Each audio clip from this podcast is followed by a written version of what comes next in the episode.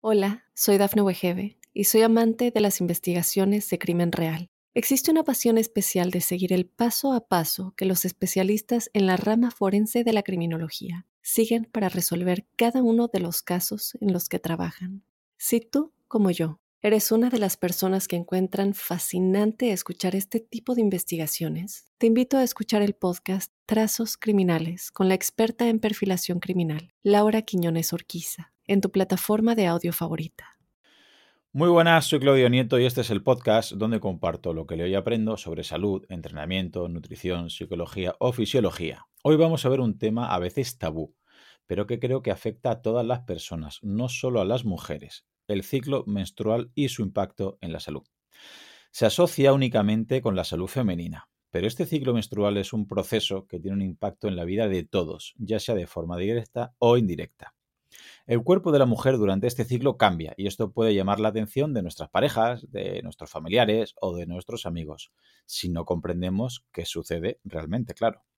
Y hoy podremos entenderlo a nivel fisiológico qué hay detrás de este proceso, de manos de una experta. Os traigo a Chusa Sanz. Ella es enfermera, nutricionista y doctoranda en medicina especializada en la salud hormonal de la mujer. Muy bienvenida, Chusa. Muchísimas gracias por estar aquí con nosotros. Pues nada, las gracias te las tengo que dar yo a ti por dejarme este ratito y este canal para poder hablar de lo que más me gusta, que es de la salud de la mujer y del ciclo. Así que encantada de estar aquí, Claudio. Pues nada, es un placer tenerte aquí, la verdad, porque como comentábamos antes, mm, sigue siendo, creo que que, no me lo explico, porque estudiándolo o viéndolo o simplemente leyendo tu libro te puedes dar cuenta de la importancia que tiene esto. Repito, obviamente en las mujeres no hay que describir la importancia porque es, inherente, pero incluso también para, para el mundo que, que, les rodea. A mis alumnos siempre les digo, bueno, tú no tienes el ciclo menstrual, pero lo puede tener tu hija, tu pareja, tu jefa, tu hermana, una compañera de trabajo. Y creo que es, o, yo ahora mismo que estoy en el papel a veces de entrenador deportivo, atletas que estés llevando y es súper importante que sepas en qué consiste. Así que de primeras, ¿cómo nos podrías decir, para que entienda la audiencia la importancia que tiene, qué papel juega este ciclo menstrual en la salud de las mujeres y cómo funciona? Vale, bueno, aquí podía estar toda la tarde, pero voy a intentar eh, hacerlo como tú dices, ¿no? Para todos los públicos y luego ya quien quiera y profundizar, pues aquí dejamos como unas directrices para, para poder hacerlo. Pues a ver, primero que nada, hay que pensar que el ciclo menstrual es un proceso fisiológico a través del cual el organismo se va a preparar para madurar y liberar un ovocito, ¿vale? Esta finalidad, pues obviamente va a ser que esto termine en un embarazo. Yo creo que hasta aquí todo el mundo sabe ¿no? que esto es eh, así. Pero, ¿qué pasa? Que esta es la finalidad biológica del ciclo, ¿no? Pero ¿qué pasa? Que cuando estamos produciendo, o sea, las hormonas que se están produciendo, vamos fabricando hormonas que están implicadas en funciones extrarreproductivas, como son los famosos estrógenos y la progesterona. ¿Vale? ¿Qué quiere decir con esto? Pues que es un error pensar que el ciclo menstrual únicamente sirve para quedarnos embarazadas y que además solo va a impactar en la esfera reproductiva. Esto es un error. A mí me encanta decir que el ciclo menstrual es un signo de salud. ¿Vale? No, es que, no es que esto me lo haya inventado yo, esto que ya se dijo en, 2015, la Sociedad eh, Americana de Obstetricia y Ginecología emitió un comunicado donde solicitaba a los ginecólogos que preguntaran a las adolescentes por su ciclo menstrual. ¿Por qué? porque se pueden detectar alteraciones de forma precoz, ¿vale? Entonces, por tanto, fíjate, ¿no? El, o sea, el papel que juega el ciclo menstrual en la salud es indivisible. Es decir, nosotros separamos el ciclo menstrual para poderlo entender, pero va tejido al resto de nuestra salud. ¿Por qué? Porque esas hormonas no solo impactan en el ciclo menstrual, sino que impactan en todas las células de nuestro cuerpo. Esto es muy importante. Separamos para entender, pero para entender la globalidad tenemos que meterla en la ecuación. Si yo saco el ciclo menstrual de mi cuerpo, me falta aquí una pieza muy importante, ¿vale? ¿Cómo funciona? Bueno, pues esto también lo voy a resumir mucho, ¿eh? El ciclo se va a dividir eh, en dos fases que a su vez se divide en dos momentos de transición. A mí me gusta explicarlo así mm. porque siempre que pensamos en ciclo menstrual pensamos en sangrado, mm. ¿no? Pensamos, mm. sangre. Claro, esta es la consecuencia del evento central, que es la ovulación. Entonces, desde el día 1 del ciclo se empieza a contar a partir del día 1 el día de sangrado, ¿vale? El día al que tú ya te tienes que poner algo para recoger ese sangrado. Del día 1 hasta la ovulación, esta fase es la fase folicular. Aquí, ¿qué pasa? En este periodo, lo que está pasando es que el folículo ovárico va madurando poquito a poco hasta que se libera un ovocito, ¿vale? Esto obviamente es eh, como si fuera una trayectoria, ¿no? En la que este es el momento culminante. En esta fase los niveles de estrógeno van a ir creciendo exponencialmente hasta llegar a su pico, a su pico máximo, que es cuando se va a producir la ovulación. Se inicia la segunda fase del ciclo con este evento. Ponemos el sangrado como centro, pero porque es lo que se ve. Pero la ovulación no la vemos, pero sí que deberíamos por lo menos de intuirla, ¿no? Y de conocer un poquito nuestro ciclo para saber si cumple unos parámetros, que luego ya si eso te contaré. El caso es que entramos en fase lútea, ¿vale? Que dura desde la ovulación hasta la menstruación de nuevo. En esta fase, ¿qué pasa? Que entra en juego la progesterona, que es una hormona que, como su propio nombre indica, progestación. Va a ser necesaria para mantener ese embarazo en caso de que se produzca la fecundación. Entonces, bueno, realmente el ciclo es como si fuera un reloj. Siempre me gusta pensar como si fuera un reloj. Si empieza, empieza a las 12 el sangrado, a las 6 será la ovulación y luego a las 12 mm. otra vez el sangrado. ¿Vale? Entonces, pues bueno, mm, este es el resumen, resumen resumido, ¿eh? O sea, luego ya podíamos meter 800 millones más de hormonas y de, y de otras cosas que, que podríamos hablar, pero vaya, es una manera de producir hormonas, básicamente. Vale, si lo hemos entendido bien, permíteme que haga un pequeño resumen porque a mí me gusta siempre por si hay alguien que, ostras, he escuchado folicular, lúteo, estrógeno, ovulación. Ya me he perdido, ya, ya me hago. Sí, ya haces bien, ya haces bien, que yo lo tengo todo en mi cerebro y luego digo, no sé si lo he podido explicar de manera que se entienda. Perfectamente. Y has dicho una cosa que, vamos, soy un enamorado de ese concepto que es un signo de salud. Yo, mucha gente se mm. cabrea conmigo cuando digo, sinceramente, veo una ventaja tener el ciclo menstrual porque es un chivato para saber si fisiológicamente estás bien o no. Y claro, todas las mujeres me dicen, Claro. Eso se nota que no la tienes tú, ¿cómo se nota que, egoísta? Digo, no, si, si, lo digo realmente en el aspecto beneficioso, entendiendo que vamos a este signo de salud a priori como debería ser, ¿no? Un ciclo eh, eh, menstrual que sería, empezaríamos a contar el primer día, no que se empieza a manchar, sino de sangrado, entiendo, ¿verdad? Ya sería... A ver, en realidad el ciclo empieza antes, lo que pasa que como antes no podemos contabilizar, es como que se ha quedado con este acuerdo. Mm. Vale.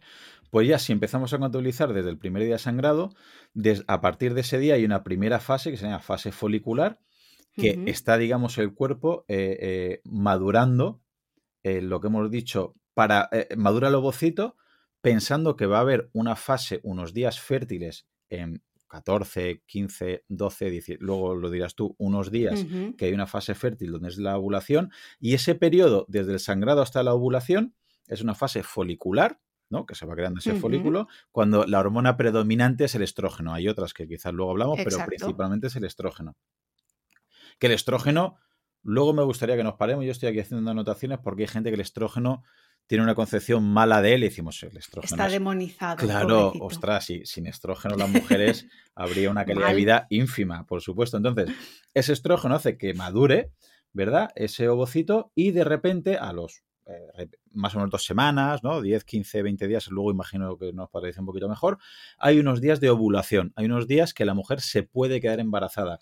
Y hay una frase que has comentado antes que me gustaría hacer hincapié, que es que es que la biología, es lo que espera. O sea, la biología cada mes intenta, no sé si está bien expresado esto, pero espera o intenta en esta fase folicular que la mujer se quede embarazada. Claro. Si no se queda es, ostras, no lo hemos conseguido. Otra cosa es que la mujer quiera, ¿no? Pues, obviamente, la mayoría de mujeres en la mayoría de ciclos no se quieren quedar hoy en día, pero eh, entiendo yo que el cuerpo, una vez esos días de ovulación no ha habido un embarazo, en la fase lútea, esa progesterona que quería favorecer esa progestación, pues no lo puede realizar y al final de esa fase lútea vendría el manchado, que significa que no ha habido el, embarazo, digamos, tiene que descamarnos, se tiene, tiene que desechar, entender ese, ese ovocito y empezaría el manchado y empezaría otro segundo ciclo, con lo cual tendríamos un primer ciclo que has dicho, fase folicular, que predomina el estrógeno, una fase de transición, que es la ovulación, que imagino que son los días que la mujer donde se puede quedar embarazada mayormente, y otra segunda fase, que es la fase lútea donde predomina la progesterona y volveríamos al manchado. Más o menos, ¿es así el resumen? Exacto. A mí no me gusta decir que la ovulación es una fase porque en realidad es un evento muy corto. Mm. El tema está en que el óvulo vive muy poquito tiempo, entre 12 y 24 horas, mm. pero eh, el esperma es el que puede vivir más días dentro del aparato reproductor. Mm. Entonces, el que tu ventana fértil sea de 3-5 días, que es lo que se dice, es realmente porque tu moco cervical, que son unas secreciones que se producen a nivel de cuello del útero, es porque pueden alimentar al esperma, este puede vivir ahí y puede llegar a fecundar al óvulo en el momento estrecho que él vive, que es entre 12 y 24 horas. Mm. Por eso no me gusta llamarlo fase, sino momento de transición de una fase a otra. Pero bueno, que más o menos, si lo quieres llamar fase, tampoco, tampoco pasa nada. Hay gente que le llama así. Pero si entiendes realmente eh, cómo funciona esto, el óvulo muere. Por tanto, tú no puedes ir a buscarlo en la menstruación, que esto es algo que también pasa. Muchas mujeres buscan el óvulo en la menstruación. Digo, ese óvulo, ese ovocito, mejor dicho, porque el óvulo es cuando ya se, se fecunda, el ovocito está más seco que la pata perico, que se llama. O sea, eso no, no, está, o sea, se ha desintegrado. Los macrófagos se lo han comido, o sea, ahí no hay nada. Entonces es curioso cómo nos venden como una ventana fértil muy amplia cuando realmente, tú imagínate, la calidad espermática que iba a tener una, función muy importante. Hay, hay, mujeres que tienen una ventana fértil muy pequeña porque obviamente si el esperma no es de calidad y el óvulo mm. dura poquito, igual solo tienes 12 horas de margen para quedarte embarazada. Es, es una historia. Mm. Sí, vamos a ver poco a poco que esto es... Eh, es eh, muy, creo que es muy bonito fisiológicamente, mm. que también es muy complejo y que mucha gente podría decir hasta ahora, bueno, ¿y qué más da? O incluso mujeres, ¿no? Atletas que yo entreno, que dicen, bueno, Claudio, ¿qué mm. más da que esté en una fase con otra? Digo, ostras, fisiológicamente hay muchos cambios detrás, es decir, no es igual estar en un tipo de fase que en otra. Si estás bien, puedes notar un cambio a nivel hormonal, a nivel de actitud. Mm. Pero has comentado antes una cosa que me quiero parar, te quiero recoger el guante, has dicho. Luego, si quieres, podemos ver parámetros que se pueden o se deben evaluar para, asegurar un, ciclo menstrual saludable. ¿Qué nos puede decir de estos parámetros, Chusa? Pues mira, para poder determinar las alteraciones, obviamente tú tienes que conocer cómo tiene que ser un ciclo saludable, ¿no? Y para saberlo, pues necesitamos unos parámetros. ¿Qué cosas podemos nosotras interpretar? ¿no? Por eso decimos que el ciclo es un signo, porque yo puedo ver cosas, interpretarlas y saber qué está pasando. Primero, lo que dura el ciclo. ¿Vale? Es decir, desde que yo sangro hasta que vuelvo a sangrar, ¿cuánto tiempo ha pasado? ¿Han pasado 20 días? ¿Han pasado 30 días? ¿Han pasado 60 días? Si son ciclos muy largos, yo lo que puedo pensar es, mm, le está costando mucho a mi cuerpo desarrollar este folículo. O incluso puede ser que ese ciclo haya sido anovulatorio y yo no haya podido producir un, un folículo.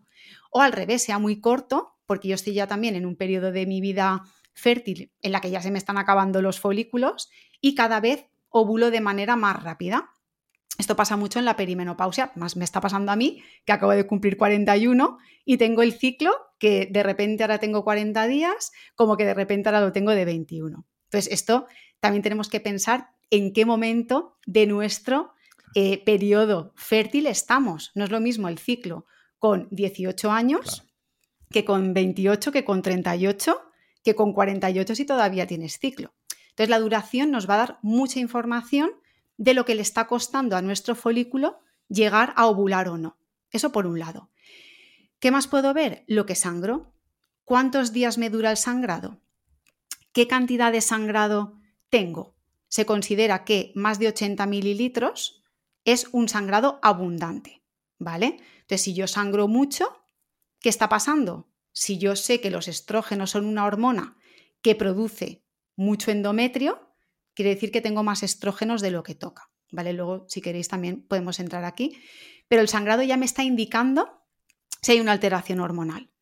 También me está indicando si estoy perdiendo mucha sangre. La anemia en mujeres con menstruación mm. está súper normalizada y esto es, venga, aquí, jauja, ¿sabes?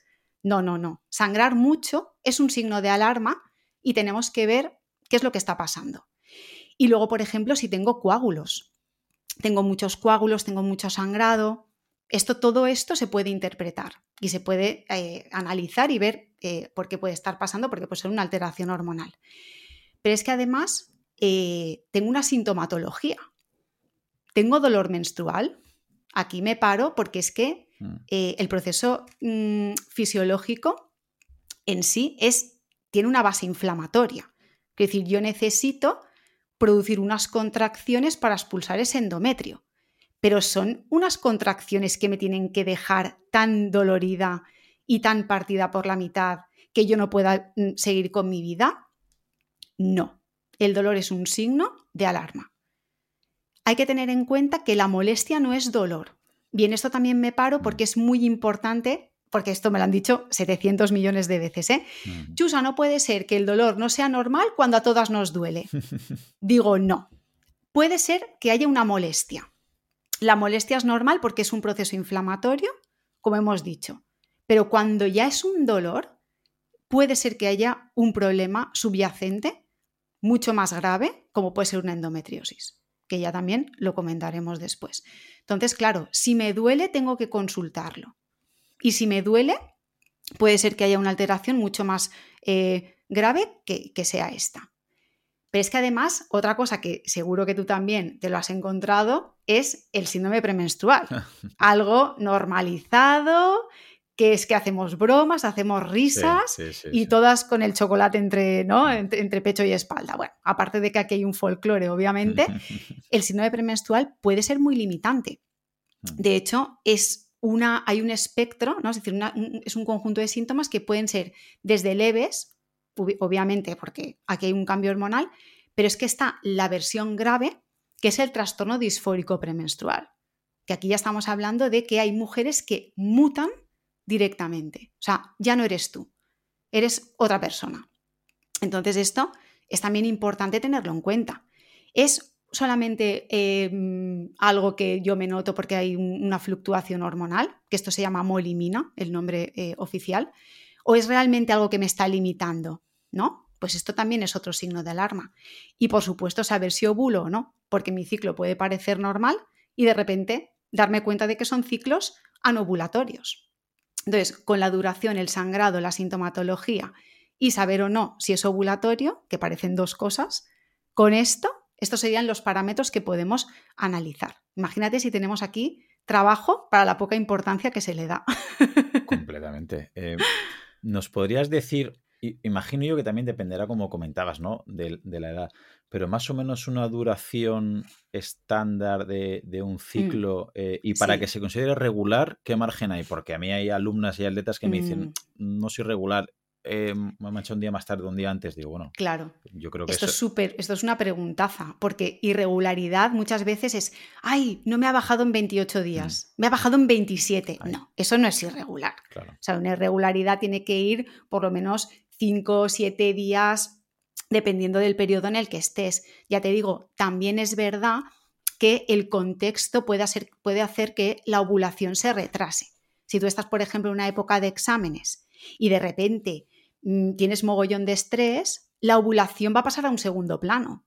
Entonces puede ser que ese ciclo, precisamente ese ciclo, se te atrase la ovulación y por tanto el sangrado te venga un poquito más tarde.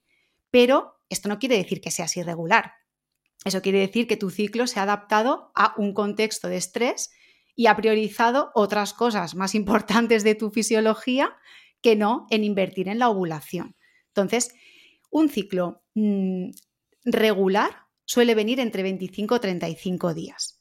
¿Puede que, se- que el tuyo sea de 23 y esté bien? Sí, Mm, pero esto es, un- esto es una horquilla. Es decir, habría que ver el resto de parámetros para ver si todos los parámetros están bien.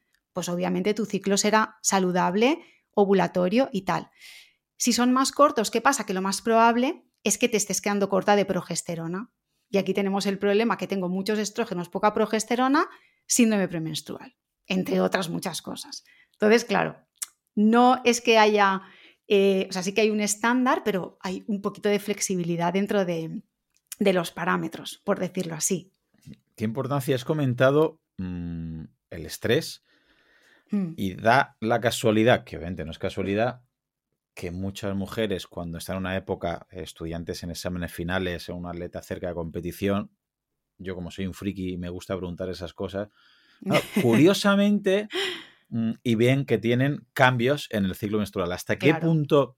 Y, y también te quería preguntar si es bidireccional, es decir, la- las emociones el estrés o el bienestar emocional influye en el ciclo menstrual y el ciclo menstrual también influye en esas emociones, por, lo que hablamos de las hormonas, ¿no? Porque si comentabas que si está faltando eh, progesterona, porque se está cortando mucho el ciclo menstrual, claro que estoy seguro que dirá mucha gente, bueno, pues si me falta si se me acorta el ciclo, pues bueno, pues ya está, pues tengo menos progesterona, si no me quiero quedar embarazada, como era progestación, dices, no, no, pero si te falta progesterona, te lo vas a notar tú en tu estado de ánimo, en lo que te va a apetecer hacer, en la forma que te apetece comer, en el descanso. Eh, cuéntanos hasta qué punto influye bidireccionalmente, ¿vale? Las emociones y el estrés para bien en el ciclo menstrual y al revés, el ciclo menstrual en las emociones. Pues la producción, o sea, como he dicho, la producción de hormonas al final va a impactar en todas las células de nuestro cuerpo y justamente también va a impactar en nuestro cerebro, en los neurotransmisores y, por supuesto, en la regulación de las emociones. ¿Por qué es bidireccional? Pues porque si yo estoy estresada emocionalmente, lo que estoy produciendo es una alteración en las hormonas, por ejemplo, del eje del estrés. Si yo tengo más cortisol, directamente voy a tener menos producción de eh, hormonas reguladoras del ciclo. ¿Por qué? Porque yo estoy en modo supervivencia. Si estoy en modo supervivencia, no puedo estar en modo reproducción. Eso por un lado.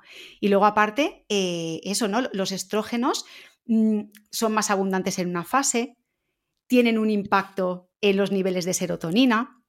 Los niveles de serotonina bajan cuando baja el estrógeno.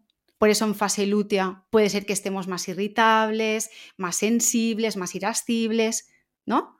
Entonces, ¿qué es antes el huevo o la gallina? Pues son las dos cosas, ¿no? Cuando hay desequilibrio, efectivamente, que no tengo eh, yo qué sé, no me apetece hacer nada eh, hoy, pues porque ya estoy pensando que soy una vaga, mm. ay, qué mal, no tengo ganas de ir al gimnasio. Pues si tú conoces tu ciclo, puede ser que estés haciendo aquí el shift este hormonal, ¿no? Y digas, bueno, pues chica, pues hoy me apetece irme a dar un paseíto y no me apetece igual meterme a coger cargas pesadas. Esto en realidad también nos, nos ayuda a nosotras a comprender que no siempre estamos igual. Emocionalmente, no solo son las hormonas, obviamente si a mí se me muere el gato en fase folicular, yo voy a estar triste, ¿no? Pero si encima se me muere el gato en fase lútea, puede ser que como tengo progesterona, que además es un neuroesteroide, y con los neurotransmisores alterados, pues puede ser me afecte de otra manera. Entonces, es lo que decíamos, ¿no? Mm, son las dos. Hormonas, emociones, va todo junto. Es que corrígeme, pero muchas veces, bueno, muchas veces no, creo que siempre la fisiología en general se explica mm, visto de la fisiología masculina. claro. Porque es, entendiendo todo esto, por ejemplo, simplemente leyendo tu libro, te puedes dar cuenta que hay mujeres que pueden tener, eh, como tú decías, ¿no? Eh, al principio del manchado, los primeros días, la fase folicular, cuando sube el estrógeno, se ven incluso a veces más guapas, ¿no? Porque pueden tener los ojos más brillantes, la piel más tensa, eh, más optimistas, más ganas de emprender un proyecto, más ganas de quedar con gente, más ganas de hacer cosas más positivas. Y cuando se acerca el, manchado, para que nos entienda la gente, cuando llega al final de la fase lútea, como encima haya una baja de progesterona, parece que hay un cambio, ¿no? Parece que ahora lo que antes decían que sí, ahora dicen que no, ahora no quieren emprender ese proyecto, Ahora incluso se pueden ver ellas mismas más feas o con más retención de líquidos o que les apetece comer más o comer peor o están más cansadas o no les apetece entrenar. Eh, ¿Eso, eso es un mito o eso sucede realmente así, Chusa? A ver, esto no es, no es, un mito, quiero decir, sí que es verdad que hay ciclicidad, lo que pasa que eh, cada persona también lo va a vivir de una manera. Y yo esto siempre pongo un ejemplo, en el momento en el que yo me, me enteré ¿no? de, que, de que el ciclo eh, podía tener un impacto en mis emociones, en mis elecciones alimentarias incluso, ¿no? En mis apetencias, en muchísimas cosas, lo empecé a registrar, ¿no? Y yo empecé a registrar pensándome que la fase folicular iba a ser como la fase súper guay de energía, los estrógenos, ¿no? Voy a estar súper a tope. Y la fase lútea era como la fase un poquito más de bajón, de mm. introspección, ¿no? Y, y, sí que es verdad que es como un poco así, pero luego le di la vuelta y pensé, pues es que la fase lútea a mí me ayuda muchísimo a quitarme cosas que me he puesto en fase folicular que, no me apetece hacer.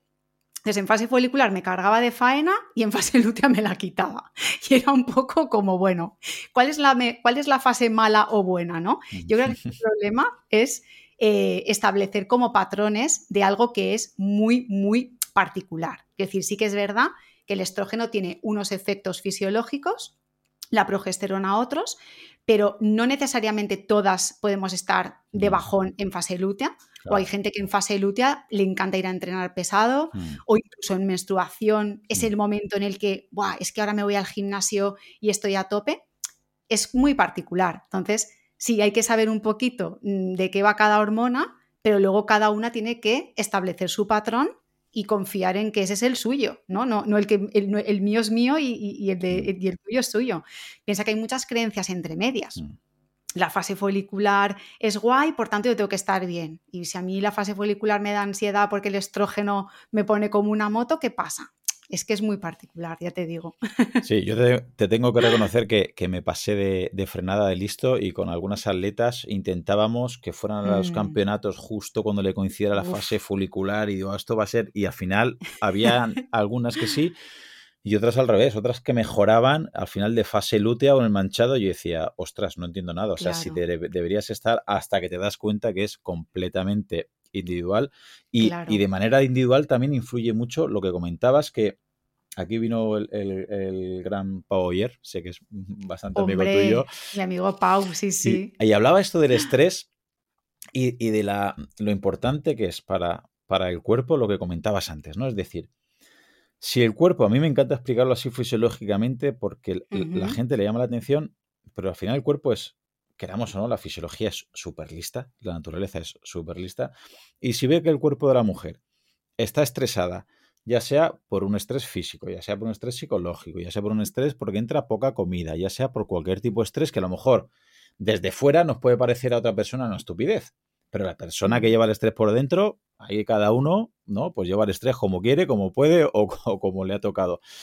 Entonces, podemos entender que uno de los motivos por los que el ciclo menstrual se puede alterar o incluso, como luego veremos, se puede llegar a perder es, bien, iba a hacer un exceso de estrés, pero mucha gente dirá, bueno, pues eso es mentira, porque yo tuve poco estrés y perdí el ciclo, o yo tuve mucho estrés y no lo perdí gestión. Me, prefiero hablar de gestión del estrés. Es decir, gestionar mal el estrés o la otra cosa, o tener mucho estrés o comer muy poco o entrenar demasiado, afecta al ciclo menstrual porque el cuerpo, lo que tú decías, dice, me, pongo en modo supervivencia. Si no hay comida para mí, o estoy todo el día corriendo, estoy todo el día huyendo, estoy en un estrés brutal que no sé si alguien me quiere matar, no es el momento de dedicar lo que comentabas, la energía, porque el coste energético, imagino, que de crear todo este ciclo menstrual hormonal tiene que ser elevado y encima sabiendo que es, ya no es que me cueste energía, es que la idea es que venga otra persona a este mundo. Entonces, si Chusa está estresada, si está agobiada, si no tiene para comer, si está entrenando mucho, si está huyendo, eh, no es momento ni el lugar de quedarme embarazada. ¿Tiene sentido que ese estrés afecte tantísimo? ¿Van por aquí los tiros, Chusa? Hombre, lo has explicado perfectamente. Sí que este damos un toque mm. aquí más de fisiológico para que la gente lo pueda entender. El estrés eh, es un estímulo, ¿vale? Y el estrés para que eh, el ciclo menstrual se suprima tiene que ser crónico, tiene que ser mantenido. Cuando el estrés es mantenido, mm, ¿de dónde, dónde empieza mi, ciclo menstrual? En realidad empieza en el cerebro. Esto no lo hemos comentado, pero eh, el eje HPO, que se llama, que es hipotálamo, pituitaria, ovario, empieza en el cerebro. Entonces, mi cerebro percibe que hay un estresor. ¿Qué es lo que hago? voy a quitar la ovulación de la ecuación porque yo necesito esta energía para funciones mucho más importantes.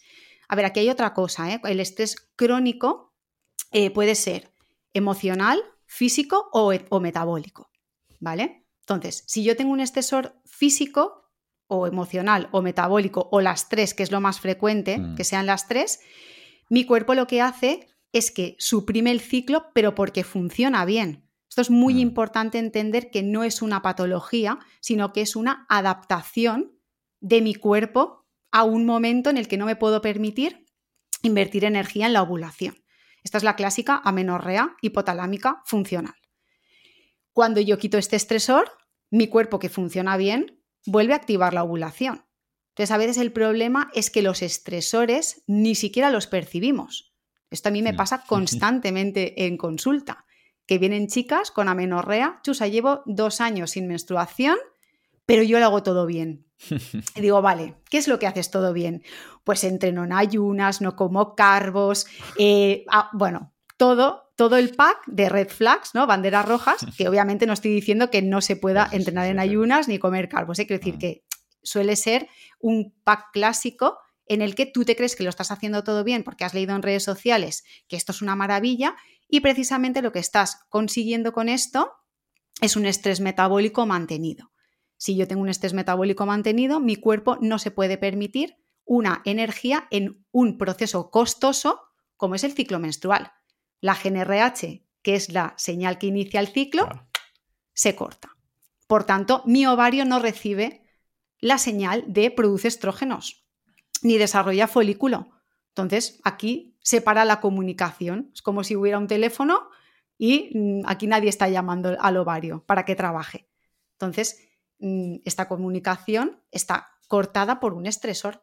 También hay un componente genético, ¿eh? que esto muchas veces también es como eh, chicas que dicen, no puede ser, estas cosas no pueden ser, porque mi vecina la Pili, que pesa 40 kilos y tiene tres hijos y no sé qué, tiene la regla. Ya.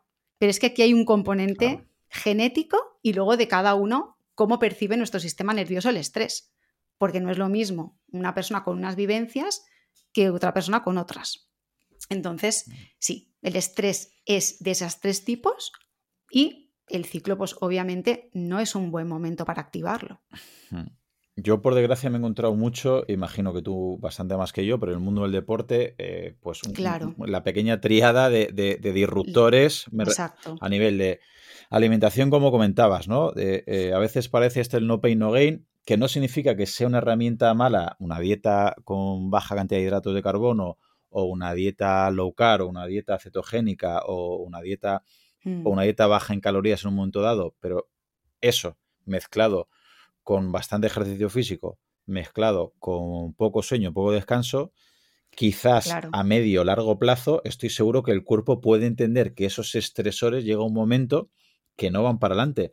Y decirle a una mujer en ese momento que quizá no se encuentra bien, que ha perdido el ciclo, come más, come más veces, no hagas ayuno, acuéstate antes, échate una siesta, duerme más y entrena menos, es decir, ah, voy a engordar más, voy a perder músculo, pero a veces dar un paso para atrás en ese sentido y no hacer ayuno y meter más carbos y dormir más y entrenar menos o hacerlo más suave, ayudaría, ¿no? A ese proceso, a ese eje del hipotálamo. Sí, además es que la ecuación, no hay una ecuación para todo el mundo. ¿Vale? Por ejemplo, antes, eh, bueno, algo que yo en consulta lo veo mucho es, no, es que me han dicho que para recuperar la regla eh, tengo que dejar de entrenar y comer 2.500 calorías al día. A ver, pues es que seguramente si no entrenas y comes 2.500 calorías, no sé lo que pesas, ni lo que mides, ni cómo es tu composición corporal, pero probablemente así nos aseguremos una energía. Pero si eso, si, si eso tiene que implicar un estrés emocional porque a ti te gusta entrenar, esa fórmula ya no es para ti. Entonces, no es que haya una fórmula exacta para todas, pero sí que hay unas banderas rojas. Si yo estoy entrenando en ayunas, lo que está pasando es que me estoy gastando una energía que todavía no tengo. Entonces, a veces no aplica eh, la teoría tan fácil, porque lo que realmente nos está diciendo tu cuerpo es que no tiene energía para, para la menstruación, o sea, para el ciclo, por mucho que a ti te parezca en la ecuación bien lo que estás haciendo. Tú fíjate que yo tengo pacientes que únicamente cambiando la hora del entrenamiento hemos recuperado el ciclo. ¿Por qué? Porque entrenaban a las 6 de la mañana y eso era una disrupción endocrina al final, ¿no? Circadiana y, era como, yo qué sé, chusa, no puede ser que cambiando la hora del entrenamiento. Digo, bueno, pues es que mm. vamos a ir probando cosas para ver dónde puede estar el estresor. Lo normal es que sean todos, ¿eh? O sea, hay un, hay un, componente emocional, miedo a los carbohidratos o miedo a la comida, miedo a engordar. Tienen que entender que le está, o sea, yo siempre les explico que es como que les está debiendo, ¿no? Le debes mm. dinero a tu cuerpo. Entonces no te puedes gastar lo que no estás cobrando. Entonces dejas de pagar facturas. Al final no, no tener ciclo es que me falta energía para pagar esa factura, que es muy importante. Y luego, pues obviamente las consecuencias. No solamente es que no tenga ciclo, es que no tengo estrógenos. Y no tener estrógenos no solamente es no tengo ciclo de nuevo porque el estrógeno solo sirve para eso, sino que esto tiene un impacto a nivel de mis huesos, a nivel emocional, a nivel digestivo, cardiovascular. Mm, es complejo. Entonces, pues bueno. Vamos a tirar del hilo aquí, que me ha gustado, eh, porque el tema estrógenos mm, creo que sigue repito, es, eh, leyendo sobre la, iba a decir virtudes, ¿no? Pero no, las características de esta hormona, primero, hay a veces, me parece una gran infravalorada en el mundo de la mujer, porque por un lado no se valora los aspectos positivos que tiene, que es lo que estás diciendo, que ahora quiero que los expliques un poquito más en detalle, porque hay gente, yo tengo una amiga que me dice, tengo una gana de que me entre ya la menopausia y ya digo, ostras. Ay, madre, eso es porque no sabes lo que te viene. Y digo, aparte le dije, espérate que voy a grabar una entrevista y, te la voy a poner porque necesito que entiendas que, el, estrógeno hace muchas más cosas de que tengas la regla o no la tengas. Y luego, es decir, creo que no sabemos, en general, ¿no? No se valora los beneficios que tiene, pero luego sí son muy sonados los problemas del exceso de estrógeno y parece que si solo decimos eso, es algo a evitar, ¿no? Y es algo a que si mm. tiende a cero, mejor. ¿Qué nos puedes decir de, este estrógeno y, cosas buenas? ¿Y en qué momentos ese exceso sería peligroso o perjudicial? ¿O en qué contexto, mejor dicho? Claro. A ver, al final aquí el problema del, del, estrógeno, a ver, el estrógeno es una hormona maravillosa, eso vaya por delante. El problema es que tiene funciones que pueden, mm, si está en, desequilibrio con la progesterona en este caso, o, eh, o, directamente, aunque haya progesterona, hay mucho estrógeno y la progesterona no puede amortiguar los efectos de, de este estrógeno, es una hormona de maduración y de desarrollo. Cuando tenemos un exceso, ¿no? Una hormona que tiene una función proliferativa, ¿Qué es lo primero que te viene a ti a la cabeza cuando, cuando dices proliferativo? Hablan de tumor, de cáncer, pero pasa como eh, la insulina. exacto. Que, no sea mala, o sea, sin insulina también te mueres. claro. El problema está en que yo, si tengo un exceso de estrógenos, que es algo bastante frecuente, porque al final, pues si estamos estresadas, la primera que va a pillar es la progesterona pobre, mm. sí que es verdad que el estrógeno tiene que estar en equilibrio con la progesterona. Son antagónicas, ¿vale? El estrógeno es proliferativo y la, y la progesterona es antiproliferativa. Es decir, es como que ellas dos tienen que ir en tándem. Entonces, ¿qué pasa? Si tengo muchos estrógenos, voy a tener síntomas de hiperestrogenismo.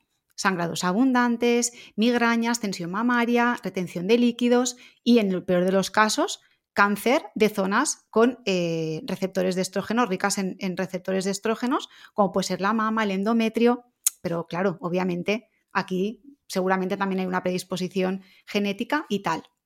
Entonces, ¿el estrógeno es malo? No, el estrógeno es necesario porque además tiene una función en el remodelado óseo. Lo primero que te va a pasar en cuanto entres en menopausia va a ser que tu hueso se va a ver afectado porque el estrógeno no te está protegiendo de la destrucción del hueso, ¿vale? Eso por un lado. El sistema inmunitario también se va a ver alterado. La protección cardiovascular que ofrecen los estrógenos. Entonces, claro, si tienes una, una vida fértil con una menstruación terrorífica, yo entiendo que quieras llegar a la menopausia, pero no porque los, no quieras los estrógenos, lo que no quieres es todo el pack, que habría que ver también qué problemas hay ahí. Entonces, claro, ¿por qué hay tantos estrógenos, ¿no? ¿Por qué, ahora de repente tenemos tantos estrógenos? Pues primero porque no nos quedamos embarazadas. Esto es una realidad. Tenemos muchos ciclos menstruales y esto es así. Es decir, eh, no tener eh, embarazos es tener más cantidad de estrógenos. Es un precio que tenemos que pagar, ¿no? Las que decidimos no ser madres, pues esto es así. De hecho, te voy a contar una cosa que hace, hace años eh, el hiperestrogenismo, ¿no? Eh, tuvo pues, como una época en la que se llamaba el mal de las monjas. Mm. Y el mal de las monjas era que las monjas, como no, como no eran madres, tenían muchísimos ciclos menstruales, tenían más cáncer. Entonces se pensó en darles la píldora para evitar que tuvieran cáncer. Digo, bueno, pues la monja podía ser yo, que, que no he tenido nunca hijos también. Pero bueno, para que veamos que también muchas veces demonizar algunos tratamientos o algunas intervenciones en, pensando en que nuestra biología es como que la tenemos que mantener como es, pues si realmente pensamos en la biología, lo natural es estar embarazada. Entonces, ojo con esto, que no estoy diciendo que nos tengamos que quedar embarazadas, pero que sí que tenemos un hiperestrogenismo porque el ambiente hormonal que nuestro cuerpo espera no es 500 ciclos en la vida, es 40, 50 o los, que, o los, mínimos que se puedan tener. Los estrógenos ambientales, disruptores mm. endocrinos, contaminantes, mm, luego aparte nuestro estilo de vida, ¿no? Problemas en el metabolismo de los estrógenos porque bebemos alcohol, comemos mal, somos sedentarios.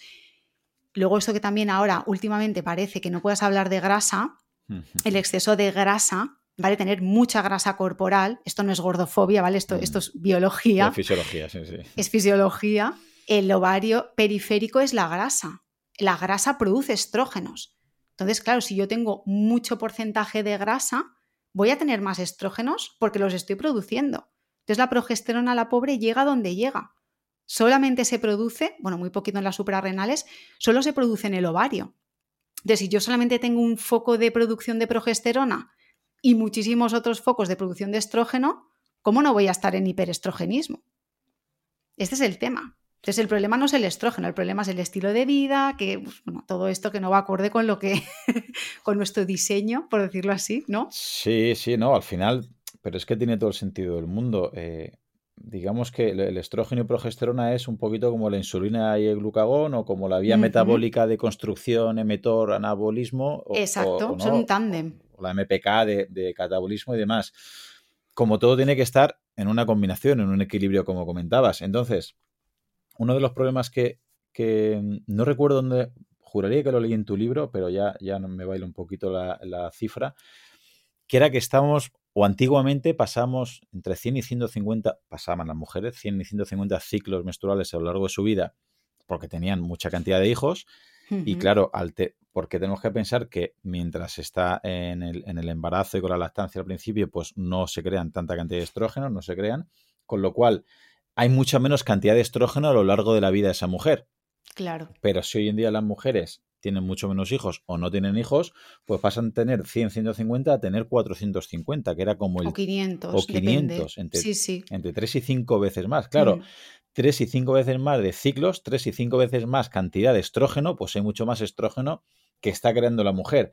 Que, como comentabas, creo que encima hoy en día, por el estilo de vida, sedentarismo, falta de músculo, falta de ejercicio, comer mal, eh, etcétera, etcétera, etcétera, que hoy no es el, el momento de explicar todo esto, que ya lo explicamos muchas veces en, el podcast.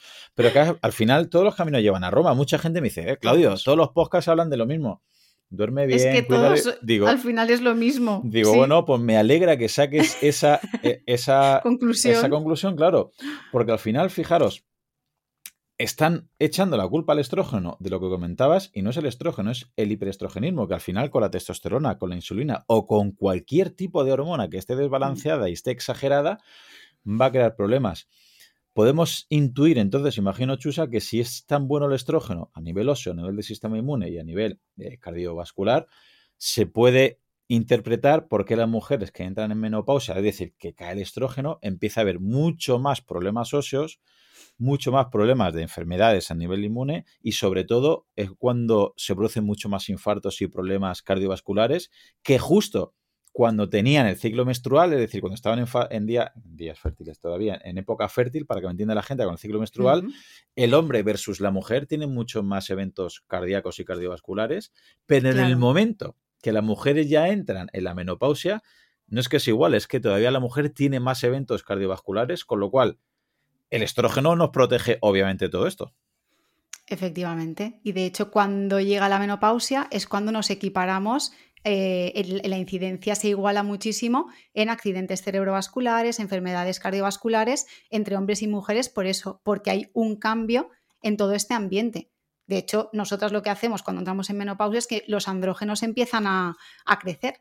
Entonces, mm, como tenemos más andrógenos, es como que nos parecemos más a los hombres en ese sentido los huesos, mm, sí, es que es, tal cual, lo has explicado. Mm.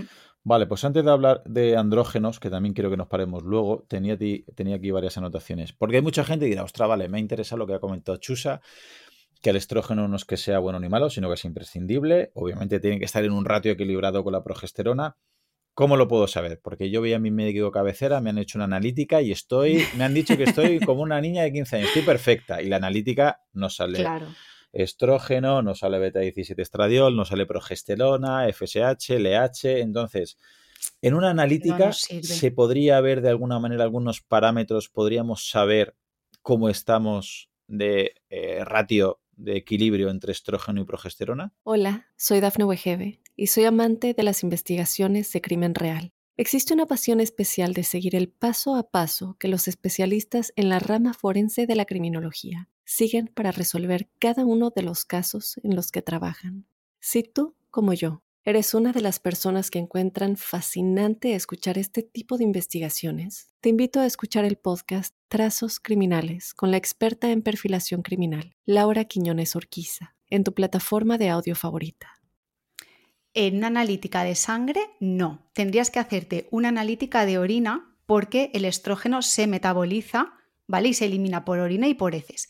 Esto tampoco tiene una aplicación clínica. ¿Vale? Es decir, para tú saber si hay una alteración entre estrógenos y progesterona, lo que tienes es que coger la clínica y ver los síntomas.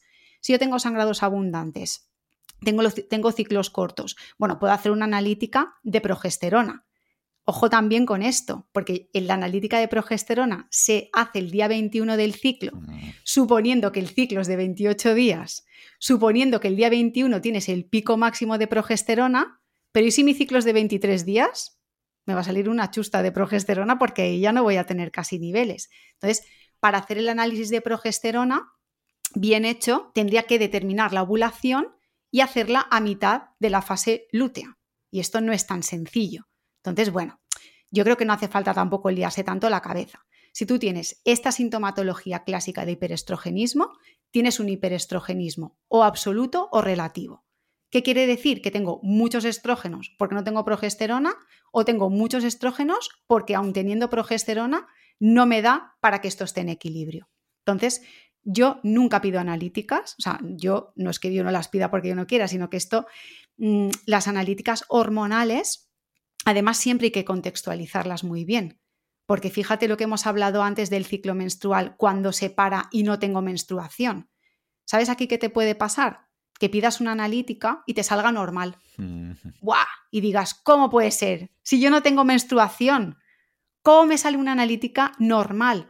Pues porque puede ser que haya una mínima estrogenización, haya un mínimo pulso muy pequeñito y cuando tú te hagas la analítica, justamente veas los parámetros de laboratorio y estés en una fase folicular perpetua. No sale nada alterado.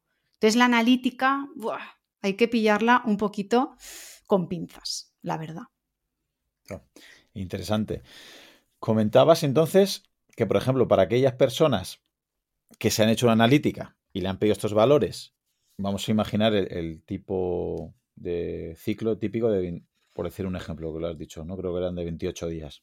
Mm. Entonces, tenemos que entender que las hormonas tienen una curva, tienen una vida, no están siempre los hombres en ese sentido lo tenemos más sencillo. Es que esa es otra. Ciclamos, o sea, es que no, es muy difícil. Tendríamos que primero estandarizar cuándo empieza el ciclo, cuándo acaba, cuándo ovulas, para en el momento hacer la analítica, saber en qué momento exacto del desarrollo de tu folículo te has hecho esa analítica. Más es que luego eso tampoco tiene una aplicación mm, tan útil. Quiero mm. decir, ¿cuál es la, cuál es la finalidad de la analítica? Si tienes muchos estrógenos, yo lo voy a saber sin analítica, mm. porque ya me estás contando unos síntomas que son de hiperestrogenismo. Entonces no lo necesito. Sí que es verdad que en orina muchas veces se determinan algunos metabolitos intermedios cuando el estrógeno se va como desactivando, porque eh, hay casos, por ejemplo, de cáncer de mama, que esto sí que es útil saberlo, porque puede haber aquí, ¿vale? Un tema ya más particular. Pero esto no aplica al resto de la gente normal que vas con una alteración del ciclo, con sangrados abundantes, etc. Ya lo sabes. No hace falta hacer más, más analíticas ni más pruebas porque a veces es como que la analítica te da como una seguridad, ¿no? De lo dice la analítica. Es que la analítica es la foto de un momento y la foto de un momento en un ciclo sin contexto no nos sirve para nada. Ah, completamente, completamente. Pero lo quería preguntar por si había alguien, alguna oyente que ya se ha hecho una analítica, le han ido a buscar eh, esos parámetros ya, y lo que te comentaba antes, ¿no? Fuera de, mm. fuera de micro, que hay gente que dices que me sale la progesterona 0,001. ¿Y cuándo te hiciste la analítica? El día, dos, ah, dos días después del manchado. dices, bueno, mira, yo, yo no soy ginecólogo, ni quiero serlo, ni soy. Pero lo lógico es que dos días después del manchado la progesterona esté muy baja. ¿No? Debería preocupar, debería ser preocupante si eso, esta foto se realiza justo lo que tú decías, ¿no? En, el pico progesterona, que sería a lo mejor una semana antes del manchado. O al revés, a nivel de estrógeno o estradiol, que salen eh, muy altos mejor han salido muy altos dos días antes del manchado. dices, ostras, a lo mejor debería salir alto antes de los días fértiles, las primeras dos semanas después del manchado. O sea que también, para complejizarlo un poquito más, también sería interesante que si hay alguien que se haya pedido una analítica o que la haya interpretado o que, o que lo haya pedido, que también depende el día del ciclo menstrual, en el momento que se haya hecho esa foto, a priori le deben salir valores distintos conforme va pasando el ciclo, ¿no? Claro. Y, no, y en ningún momento he dicho que la analítica no sirva, eh, ojo, sino que es qué quieres ver en la analítica. Si yo lo que quiero ver en la analítica es la cantidad de progesterona, que esto se hace mucho en mm. mujeres que no se quedan embarazadas para ver si hay un déficit, mm, tengo que acertar muy bien cuándo hago la analítica, porque el día 21 puede ser que para mí sea o pronto o tarde. Hay mujeres que igual el día 21 todavía ni han ovulado. Entonces no voy a tener progesterona y no va a ser algo real, porque no es que no tenga, es que todavía mi cuerpo lúteo no la ha producido. Hmm. O por ejemplo, lo que decíamos de la menorrea. Puede ser que los valores sean normales, pero puede ser en una menorrea hipotalámica muy frenada, que sí que es verdad que los estrógenos me salgan tan bajos, ¿no? Que yo diga, hmm. ostras, es que obviamente aquí no hay una comunicación entre el cerebro y el ovario. Aparte me saldría la FSH y la LH muy baja, porque no se está emitiendo la señal de que para que se inicie el ciclo menstrual. Entonces, todo va a depender de qué es lo que quieras tú sacar, o sea, qué información quieres sacar de, de esa analítica. A veces, si es solamente para saber la cantidad de estrógenos, no vale la pena, porque en sangre no vamos a sacar mm, los estrógenos, o sea, los metabolitos intermedios de los estrógenos, por ejemplo. Esto se ve en orina.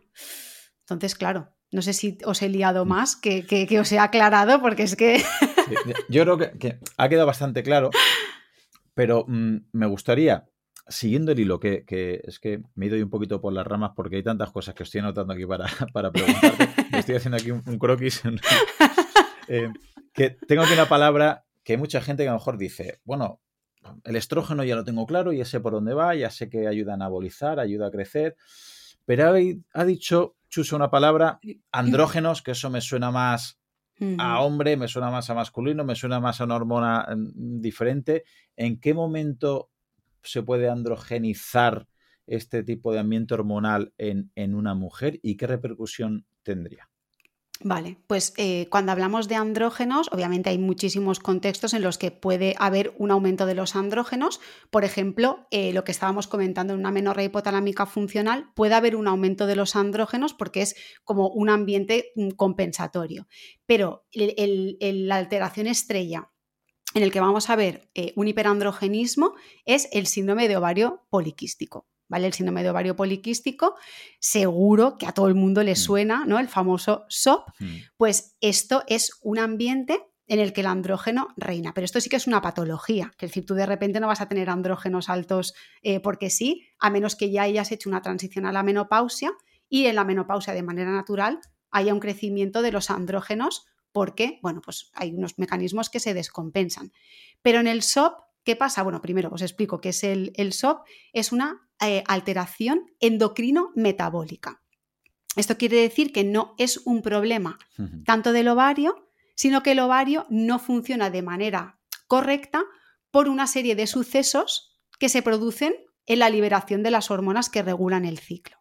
¿Vale? Entonces, si ya hilamos un poquito más fino, en el 70-80% de los casos de SOP hay una resistencia a la insulina. Entonces, claro, la resistencia a la insulina es lo que va a hacer que la insulina impacte en mi ovario y mi ovario reciba la señal de producción de andrógenos. Esto es como un, clásico, ¿no? En el 80% de los casos va a ser por eso. Entonces, ¿qué pasa? Que el andrógeno mm, en nosotras eh, no es lo, lo, esperable. Es decir, el andrógeno hace que tú acumules grasa en zonas donde no acumulamos de normal las mujeres, va a hacer que a mí me salgan unas características que tampoco es lo esperable en nosotras, ¿no? Por ejemplo, eh, la alopecia, ¿no? Voy a tener una pérdida de cabello, un patrón androgénico que se llama, eh, o por ejemplo voy a tener hirsutismo, vello en zonas donde la mujer no suele tener, o incluso voy a tener acné porque el, andrógeno hace que eh, produzca más sebo a nivel cutáneo y me salgan granitos, voy a acumular esa grasa, entonces claro, el andrógeno aquí junto con el estrógeno que también lo tenemos, junto con la progesterona, que de vez en cuando también la tenemos, pues es que es una mezcla que ya quisiera yo poder saber mucho más, porque de hecho yo estoy haciendo la tesis en esto y es que cuanto más aprendo, más desaprendo, porque digo, es que es tan complejo que, que, que, me explota la cabeza. Digo, necesito saber más de, esto. O sea, entendemos que, claro, mm, muchas veces es que me, da a veces rabia o, pena, ¿no? O sea, las dos cosas, porque muchas veces se, parece que es un fallo, ¿no? De, este síndrome de ovario poliquístico, este SOP, es un fallo del ovario que no está actuando bien y si entendemos un poquito, o puede ser que sea el contexto, que esa persona, yo tiro un poco para casa, ¿vale? Si esa persona está con mucho estrés, durmiendo poco, sobre todo come muy mal, no tiene músculo, tiene mucha grasa y no se está mm. moviendo, claro, y está comiendo mucho y muy mal, entendemos que si hay un exceso de estrógeno, que si está aromatizando, si se está convirtiendo un poquito en testosterona, si encima hay una resistencia a la insulina, ¿no? Que como decías, la insulina, quiero recordar a la audiencia que lo que hace es hipertrofiar, anabolizar, eh, eh, eh, crear. Si esa, hay una resistencia y no puede ir a músculo, no puede ir a tejidos, no puede ir a órganos y se va a ese ovario, va a empezar a anabolizar, a crear, a hacerlo más fuerte, a hacerlo más grande y una de las consecuencias, al final es una consecuencia y esa consecuencia va a tener esa, eh, esos andrógenos. Claro, una mujer que soléis engordar a nivel fisiológico, que yo lo veo una ventaja, más en forma de, guitarra, en forma de pera, alejando un poquito la grasa de las vísceras. El hombre, sin embargo, engordamos en forma de manzana, tenemos más grasa cerca de las vísceras, es más saludable la forma de engordar que tiene la fisiología femenina que la masculina, pero si hay esa androgenización, al final están las consecuencias del hombre, ¿no? Pues al final, la grasa más peligrosa está más cerca de las vísceras, el hirsutismo, ¿no? Más bello, a lo mejor en, patillas, ¿no? A lo mejor en barba, en brazo, en sitios donde antes no, había vello. Exacto. Acné y, alopecia. Eh, claro, mm. todo eso no es un fallo del cuerpo, es una consecuencia de una transformación que imagino que genéticamente tendrá una carga. Hay una carga. Pero a nivel de hábitos, ¿hasta qué punto? Quizás te hago una pregunta sin respuesta. Si hay una chica escuchando este podcast o hay un chico escuchando este podcast, pero tiene una familiar, una amiga que está en esta situación, sabiendo que hay componente genético, obviamente, ¿hasta qué punto crees que una persona cambiando, mejorando sus hábitos puede, no digo salir, pero sí mejorar mucho este síndrome de ovario poliquístico que por desgracia últimamente mm, parece que hay una, perdóname la palabra, epidemia porque vamos, es, es llamativo. hay eh, muchísima incidencia. Pues mira, aquí esto es súper complejo porque fíjate que sí que es verdad que una de las dianas terapéuticas es el estilo de vida, ¿vale? De hecho es el tratamiento de primera línea con la finalidad esta de, esta, de esta, composición eh, corporal, mm. poderla mejorar. Pero fíjate que el mismo ambiente hormonal en muchas, eh, en muchas ocasiones nos va a boicotear el objetivo, porque estas mujeres ya tienen un problema para reducir el porcentaje de grasa. Además, tienen peor control de la glucosa. Es como que comen y de repente dicen, es que no me sacio, ¿no? También puede ser que haya una, resistencia a la leptina. Eh, es decir, que la grasa no es el problema del SOP, pero sí que es un agravante, ¿no? Además, sufren más depresión, tienen más ansiedad. Al final, la calidad de vida está mermada por temas estéticos, por problemas de infertilidad. Entonces, sí, o sea, eh, el estilo de vida ¿Puede mejorar? Obviamente. Y de hecho es lo que tenemos que hacer. Pero a veces hay que darles una ayuda, ¿vale? Ya sea con algún fármaco sensibilizante o incluso con algún otro tipo de, fármacos. O sea, en algunos casos incluso se, llega a plantear eh, incluso la cirugía bariátrica, ¿no? Que eso también es como un tema súper tabú de me estoy mutilando por. Bueno, es que habrá que ver cuáles son las consecuencias y cuál es el objetivo. Pero obviamente sí, el estilo de vida es la idea, pero no es tan fácil de adherirse a hacer estos cambios. ¿vale? No sé si, si, me he explicado, ¿no? Es como que si todo el mundo sabemos lo que tenemos que hacer, pero es que justamente el ambiente hormonal en estas mujeres a veces no les... Es como que están desmotivadas, porque a mí en consulta me dicen, tú sabes que lo hago todo bien, pero no pierdo peso digo, es que si nos centramos en el peso también tenemos un problema, mm. porque también hay una inflamación de bajo grado, también hay un estrés oxidativo. Entonces hay que darle como un poco la vuelta a la parte de estilo de vida y enfocarlo más a reducir esa inflamación, a mejorar esa composición corporal, a sensibilizar potenciando el músculo, que es, que es un gran consumidor de glucosa. Entonces, claro, si ponemos el objetivo el peso, vamos a tener un fracaso seguro, hmm. porque es que igual el peso nos importa tres, tres, carajos, ¿no? Tenemos que cambiar todo el resto. Y si tú no ves mejora, lo que pasa es que te desmotivas. Entonces, cuando son cosas tan largas, que cuestan tanto y que llegas ya y llevas tres meses y no has visto ningún cambio y llevas seis meses y no has visto ningún cambio, el problema es que la adherencia a ese estilo de vida a veces mm, no está. Esa es la historia. Y también puede llevar luego problemas, imagino, como hemos comentado antes, ¿no? Que si ya el ciclo se empieza a desajustar, porque hormonalmente, repetimos, eso es una consecuencia. O sea, el cuerpo lo que quería era, biológicamente, que se quede embarazada. Si se empieza a desajustar, lo primero que se verá eh, aparte de ese, este desajuste, digamos, del ciclo es problemas de, fertilidad, que hoy en día claro. son también, creo que también hombres, también, hombres tienen, también, tenemos. Sí, hombre, por supuesto. Pero claro, no, normalmente... esto tampoco se habla. Claro, no se habla y, y las parejas que tienen problemas de fertilidad suele ir la mujer a decir, es que no me puedo quedar embarazada, no es, no, no nos podemos quedar, no me puedo quedar. ¿Hasta qué punto todo esto influye en la, en la fertilidad respecto al ciclo menstrual en la mujer, Chusa? Claro, piensa que en el síndrome de ovario poliquístico lo que ya está alterado es la liberación de las propias hormonas que regulan el ciclo. En muchos casos, no, no en todos, hay un ratio LH-FSH invertido. ¿Esto qué quiere decir? Que yo tengo una de las hormonas que son las que maduran el folículo, más bajas que la hormona que dispara la ovulación. Entonces, ¿qué pasa? Que yo lo que les explico a mis pacientes es, tu folículo está como una rueda de hámster, no está avanzando hacia la maduración. ¿Qué pasa? Que yo estoy produciendo estrógenos, estoy produciendo andrógenos, pero no estoy avanzando en este progreso, ¿no? O sea, es como que mi folículo está parado.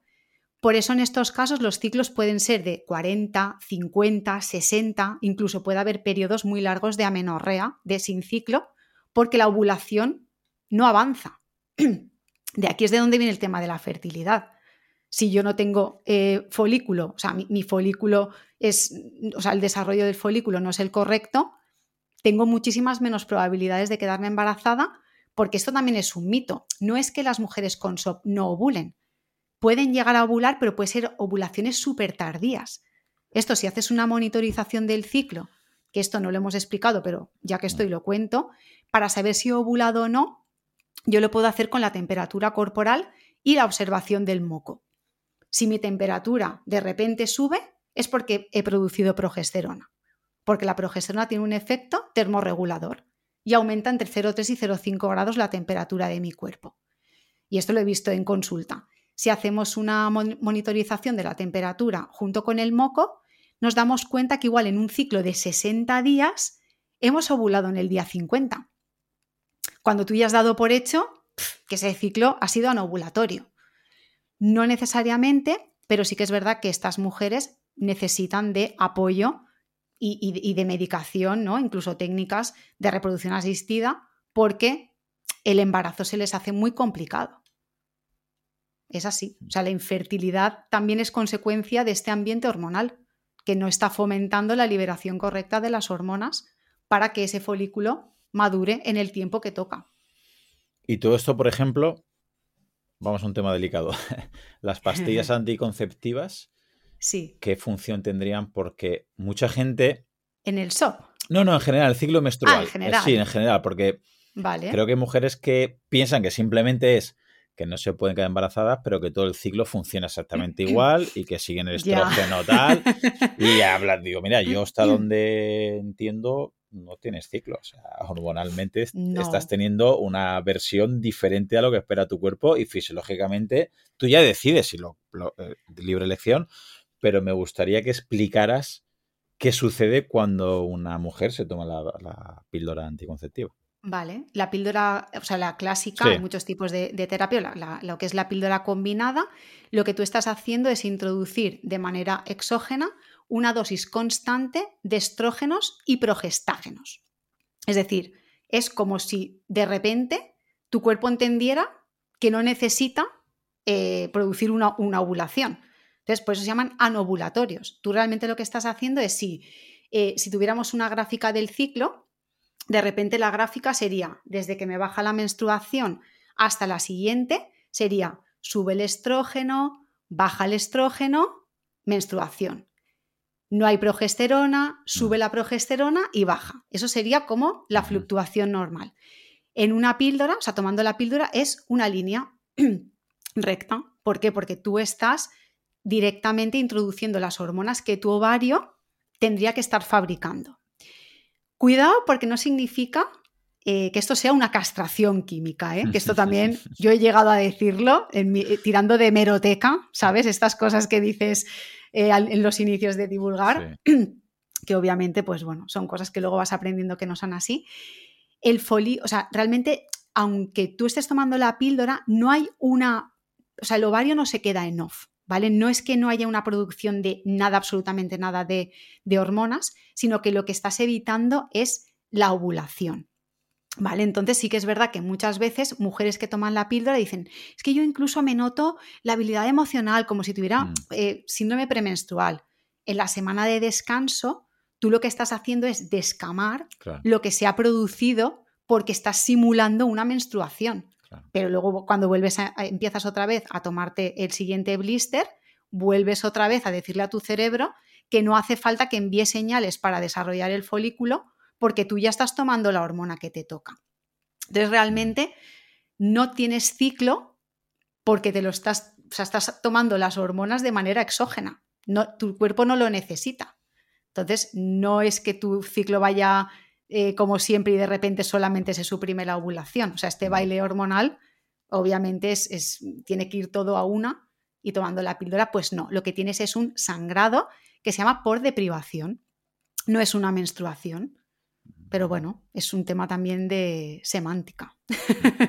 Y luego cuando cesen eh, la toma, la ingesta de, mm, de, esta pasta anticonceptiva, si han estado años, ¿puede tener alguna repercusión a nivel fisiológica del hipotálamo del eje o no debería? No debería. Otra cosa que pasa es que imagínate que esto es súper frecuente, es que de repente tú dejas la píldora y estás en amenorrea de hace un año, pero tú no te has enterado. Claro.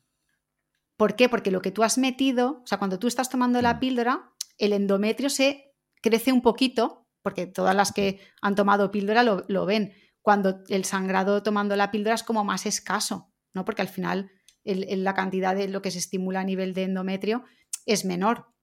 Pero em, realmente cuando tú quitas la píldora, tu fisiología debería de funcionar normal, no tiene ningún impacto en, el funcionamiento, a menos que hayas estado ese tiempo tapando un problema y al quitar la píldora te des cuenta de que aquí había algo que estaba mal.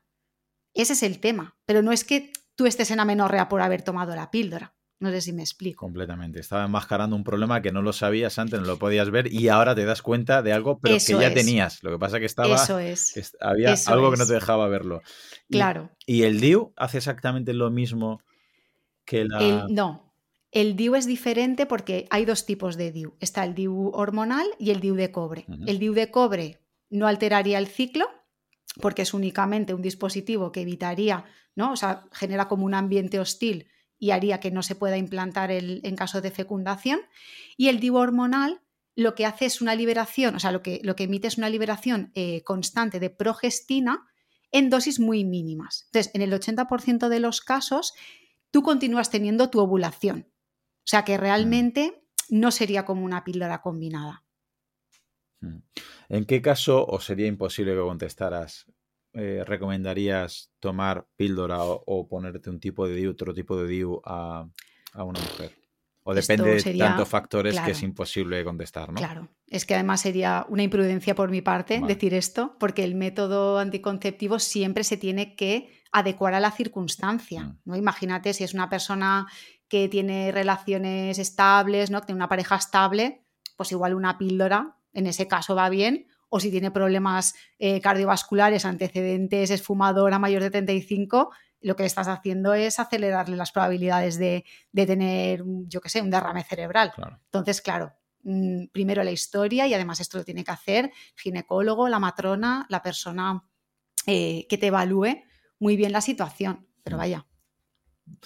Pues me gustaría, porque hasta aquí imagino yo que mucha gente Espero que se hayan quedado la mayor parte de la audiencia porque has dado, has dado un curso. Estaremos solos aquí. Has dado un curso de fisiología y ciclo menstrual, la verdad es que muy importante. Pero yo me imagino a alguna diciendo: Vale, muy bien, me ha quedado claro mm, que hay detrás las razones, ¿no? Las explicaciones, pero a mí me gustaría saber qué dos, tres consejos, qué podría hacer la ley de Pareto que a mí me gusta aplicar, es decir, te voy a, te voy a poner cuatro tipos de contextos para ver si más o menos podría decir, vale, qué, qué podríamos hacer, qué, en qué sentido eh, eh, podrían actuar eh, ellas en su vida para mejorar, aunque sea pues los síntomas o su calidad de vida o, demás. Cuatro contextos. El primero es la menorrea, que ah, voy a decirlo claro, tú, al ser experta y especialista en el tema, tú ya dices palabras ¿no? continuadas. Amenorrea, que es una palabra que entre tú y yo, permíteme, la veo fea, tal cual, no, suena bonita, amenorrea. es, como, es, como un insulto ¿verdad? ¿verdad? A lo mejor hay gente que dice, todavía no sé qué es la amenorrea. Amenorrea es que no hay ciclo menstrual, ¿no? La falta de ciclo menstrual. Entonces, si hay alguna persona que te está escuchando y ahora está en esa amenorrea, no tiene ese ciclo menstrual, ¿Por dónde le recomiendas tú que empiece a indagar o qué consejo le podrías dar para que mm, se entienda y pueda empezar a trabajar algo en, favor de ella?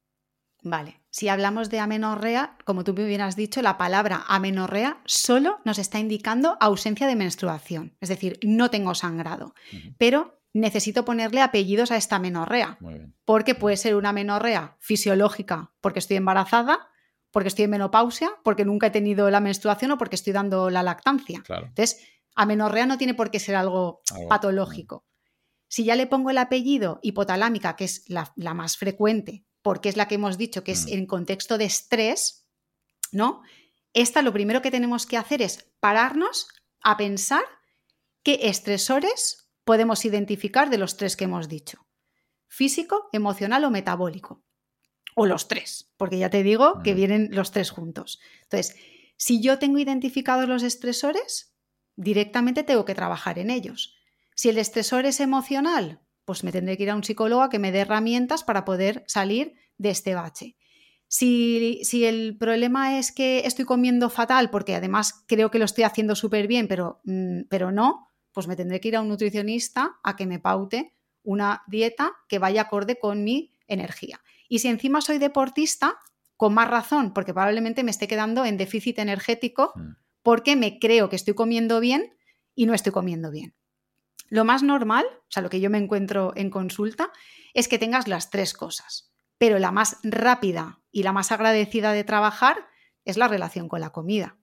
Al final, pues si empiezas a meter más carbohidratos en las comidas, empiezas a hacer unos entrenos con un buen preentreno, con un buen postentreno, incluso en algunos casos necesitarán intraentreno, ¿no? Que haya una buena disponibilidad energética va a asegurar que tu ovulación no se vaya. Porque el problema está en que no te llega, no te llega el cash, no, no, no tienes bastante para pagar la ovulación. Sin dejar de lado cómo te relacionas con esa comida. Porque es súper frecuente Mm, decir, ah, vale, solamente tengo que comer más, mm, pero es que tengo miedo a engordar. Es que no quiero comer más, mm. porque aunque yo sé que tengo que comer más, me da un miedo terrible subirme a la báscula y pesar un kilo más. Esto va de la mano. Entonces, aquí tenemos un estresor emocional que también viene en el mismo pack, porque comerme la patata que me ha puesto Chusa en la dieta me produce un estrés eh, emocional. Entonces aquí la, figura del psicólogo o psicóloga mm, es súper importante. Tienes que trabajar la relación con la comida o incluso, te digo más, la relación con el deporte. Hmm. Porque nadie te dice que no hagas ejercicio. Pero si tienes una relación patológica con el ejercicio, no lo haces para disfrutar, no lo haces porque es algo que te desconecta, sino que lo haces para compensar, para perder peso, etc., también es un estresor emocional, porque al final el día que no entrenas, te sientes mal porque dices, ah, no he cubierto mi objetivo ¿no? de, este machaque. Esto lo veo constantemente en consulta. Entonces, ¿por dónde hay que empezar? Por donde, por donde puedas. Porque si no haces nada, nada cambiará. Eso está clarísimo. Mm. Eh, te digo que mm, incluso me duele, ¿eh? que deportistas me ha pasado con una judoka y con una eh, mm. con, bueno, con varias corredoras que ya tenían normalizado no tener el ciclo y, y comentarios que imagino que ahora mismo te va a sacar de la silla del, entrenador, del exentrenador de una de ellas que decía, bueno, si no tienes el ciclo mejor, porque así no tienes días tontos. O sea, eso se me quedó grabado, se me quedó marcado y dije, no, mira al revés.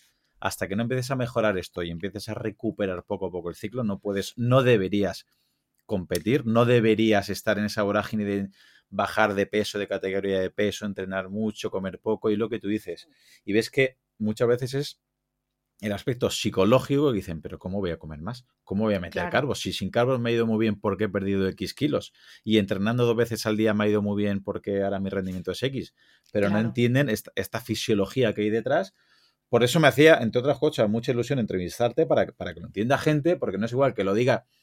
Me han llegado a decir, bueno, tú eres un chico, ¿tú qué sabrás? Digo, bueno, ya, bueno, esto también, a ver, obviamente. Yo os agradezco que seáis chicos y habléis de esto, porque es como, ah, el ciclo es una cosa de mujeres, no perdona. no, no, no. Tú ahí no te metas, digo, no, no, sí, sí, yo obviamente no tengo el ciclo menstrual, pero me mm, creo, me parece algo fisiológicamente muy importante que lo conozcamos todo. Vale, pues ya tenemos la primera palabra, amenorrea.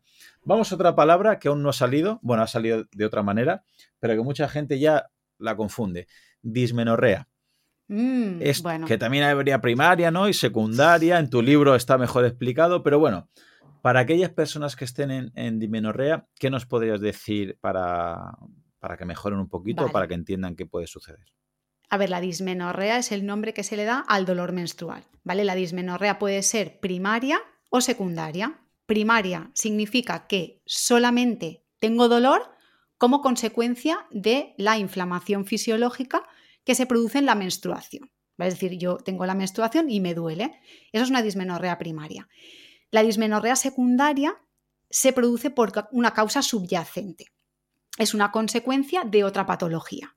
Y esto es súper importante porque yo las dismenorreas primarias mm, muchas veces no me las creo porque realmente son dismenorreas secundarias mal diagnosticadas. Entonces, cuando tengo una dismenorrea secundaria, significa que a mí me duele la menstruación, porque tengo una patología como puede ser una endometriosis o una adenomiosis. Puede ser una, infección pélvica, una inflamación, puede ser muchas otras cosas, ¿eh? pero lo normal es que sea eh, estas dos, endometriosis o adenomiosis. Y tú dirás, ¿y qué es la endometriosis y qué es la adenomiosis? Bueno, pues la endometriosis es el crecimiento del tejido eh, similar al endometrio que viaja fuera del útero, es que esto es muy loco, ¿eh? viaja fuera del útero y se, instaura en zonas periféricas. Lo más normal es que se instaure en el ovario o se instaure en la vejiga o en el recto, pero incluso se puede instaurar en el pulmón, en el cerebro, ¿vale? Quiere decir que hay casos de extrema gravedad y que son cosas mm, que tenemos que, vamos, que, que tomarnos en serio. Entonces, si yo tengo un dolor que siempre me deja en la cama tirada que, no puedo, o sea, cinco días de mi vida me deja fatal o incluso que tengo dolor fuera de la menstruación, que esto pasa mucho también en endometriosis, pues puede ser que mi dismenorrea no sea primaria, no es por la menstruación, es porque tengo una patología muchísimo más compleja que es la que me está produciendo, entre otros síntomas, que yo tenga dolor. El problema que nos encontramos aquí, ¿cuál es? Que no sabemos la causa. Mm. Sabemos un poco, mm, así por encima, los mecanismos que sustentan, ¿no? Hay un hiperestrogenismo, hay un estrés oxidativo, hay una incompetencia del sistema inmunitario, hay una inflamación crónica, pero no sabemos exactamente por qué ese endometrio se va fuera. Hay algunas teorías, pero ninguna explicaría esto.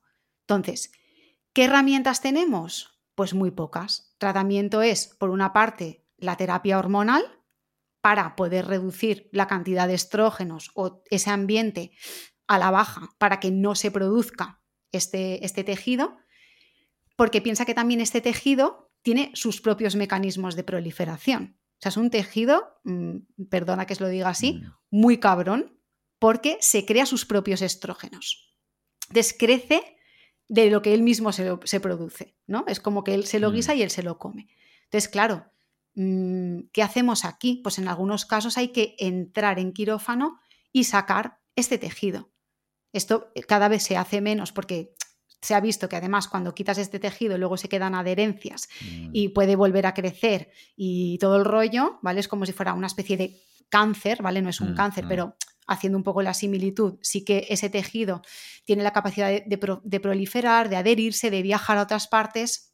Entonces es muy complicado porque como no sabemos la causa, el tratamiento es básicamente hormonal, desde terapia combinada hasta generar una menopausia inducida, ¿vale? Por fármacos para poder mm, dejar de producir este tejido, o quirófano, o otras líneas que están ahora en investigación.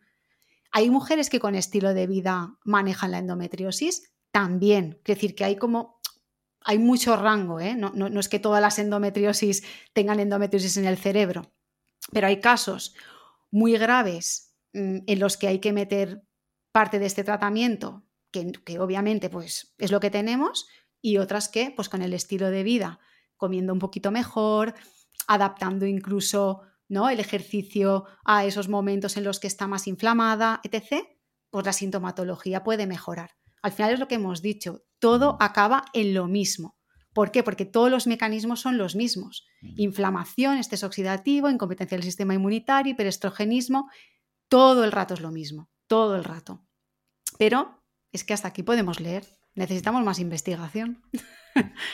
es lo que hay. Hola, soy Dafne Wegebe y soy amante de las investigaciones de crimen real. Existe una pasión especial de seguir el paso a paso que los especialistas en la rama forense de la criminología siguen para resolver cada uno de los casos en los que trabajan.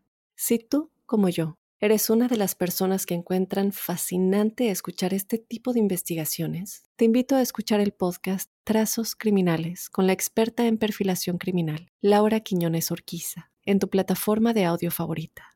No, queda bastante claro. Y lo que comentabas al principio, ¿no? Las herramientas y el contexto. Quizás esa persona con esos problemas, sí, precisamente puede ser que con la menopausia le mejoren esos síntomas y que le venga bien.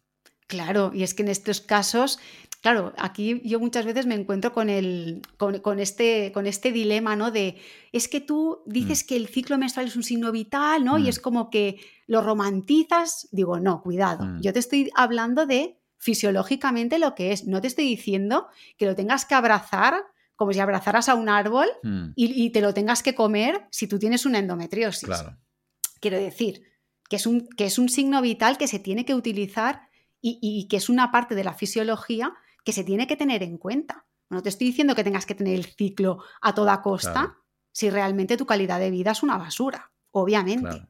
Entonces, aquí tienes que tener mucho cuidado cómo divulgas, porque claro, alguien con dolor menstrual incapacitante, que tú le digas, no, es que el ciclo, ah, vamos a abrazar aquí, ¿no? A la luna, perdona, pues mm, va a ser que no, porque yo estoy cinco días, ¿no? Claro. Hay que tener un poquito, Mm, Sí, sí, un sí, poquito de empatía en esto. Mm. Vamos al tercer contexto, al síndrome premenstrual, que antes más o menos hemos explicado algo y hay, ¿Vale? hay mujeres que dicen, ya días antes lo noto, soy otra, estoy mal, me encuentro mucho peor, sé que me va a venir y, y, digamos, más que lo romantizan al, al revés, ¿no? Lo demonizan o, o Sí. tienen un, un- empeora mucho su calidad de vida y su rendimiento y su estado de ánimo.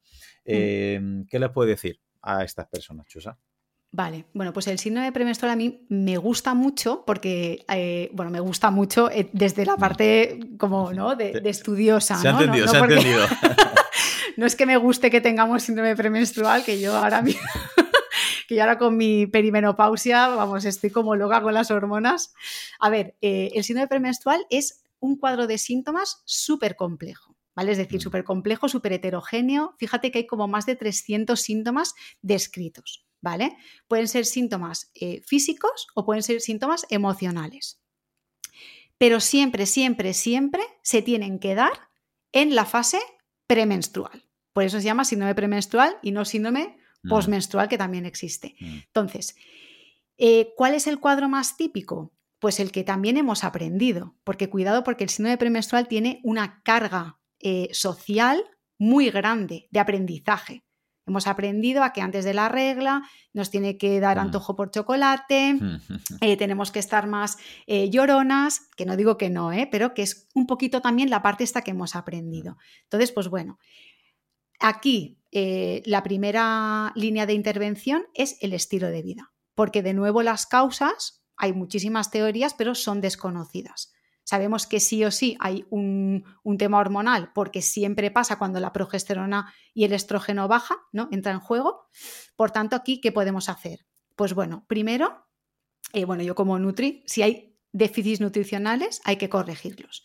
Porque se ha visto que la anemia, ¿vale? Lo que es tener los depósitos de hierro bajo, puede hacer que aquí este ambiente mm, empeore. Entonces, bueno, comer bien, ¿no? Toda la parte de alimentación si ya vemos que es que es un síndrome súper extremo, puede ser que estemos hablando del trastorno disfórico premenstrual.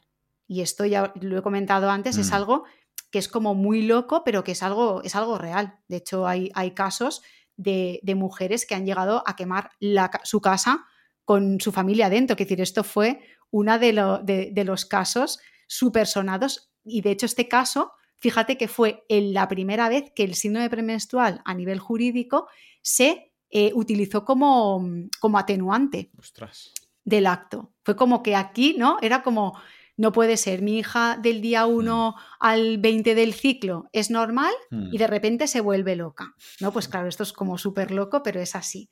Entonces, pues bueno, la parte de estilo de vida, ¿en qué nos mejora? Pues si hago deporte, libero endorfinas, ¿no? Libero opioides endógenos, estoy metabolizando estrógenos, estoy reduciendo la inflamación, ¿no? Estoy como, como bueno, potenciando un poquito todo este detox, por decirlo así, del estrógeno.